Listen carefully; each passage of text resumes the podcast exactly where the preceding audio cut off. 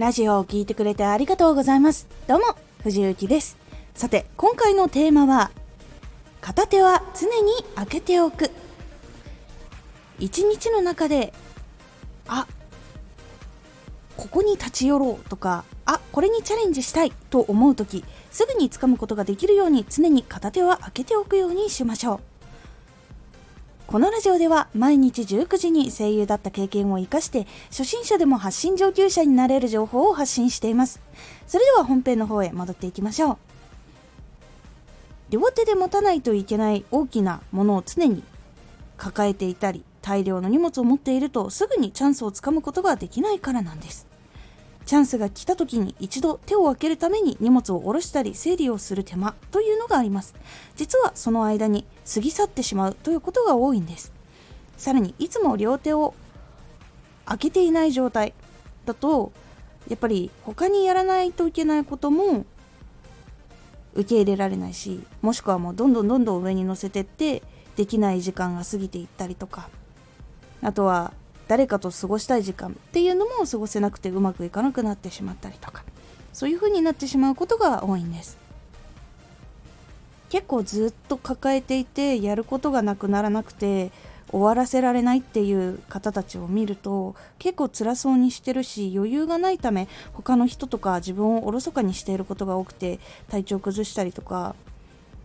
もしくは家族の方に気を使われていてうまくいってなくて相手に我慢をさせてしまって逆に別れてしまうとかそういう風になってしまうことっていうのもつながっている場合が多いです。おろそかにして離れられてしまう。自分の体も動けなくなってしまう。せっかく稼ぎたくてとかもしくは自分が頑張りたくて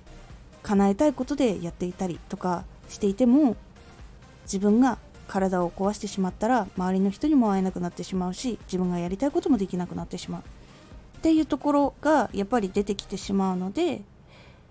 せっかく生きているのだから生きて楽しむほどの余裕っていうのを持てるように仕事をコントロールしたりとかもしくは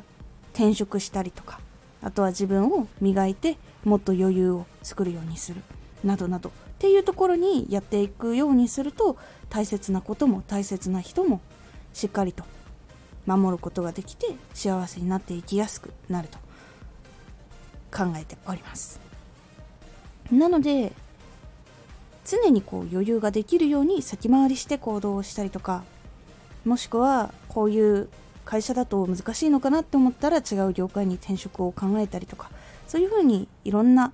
道を探しながら自分の幸せの形に近いルートっていうのを見つけていけるようにしてみてください。このラジオでは毎日19時に声優だった経験を活かして初心者でも発信上級者になれる情報を発信していますのでフォローしてお待ちください。私藤幸配信朗読劇に出演させていただきました。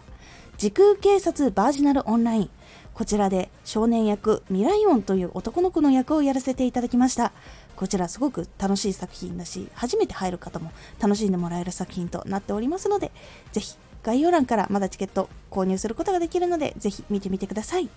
X もやってます。X では活動している中で気がついたことや役に立ったことをお伝えしています。ぜひこちらもチェックしてみてね。コメントやレター、いつもありがとうございます。では、また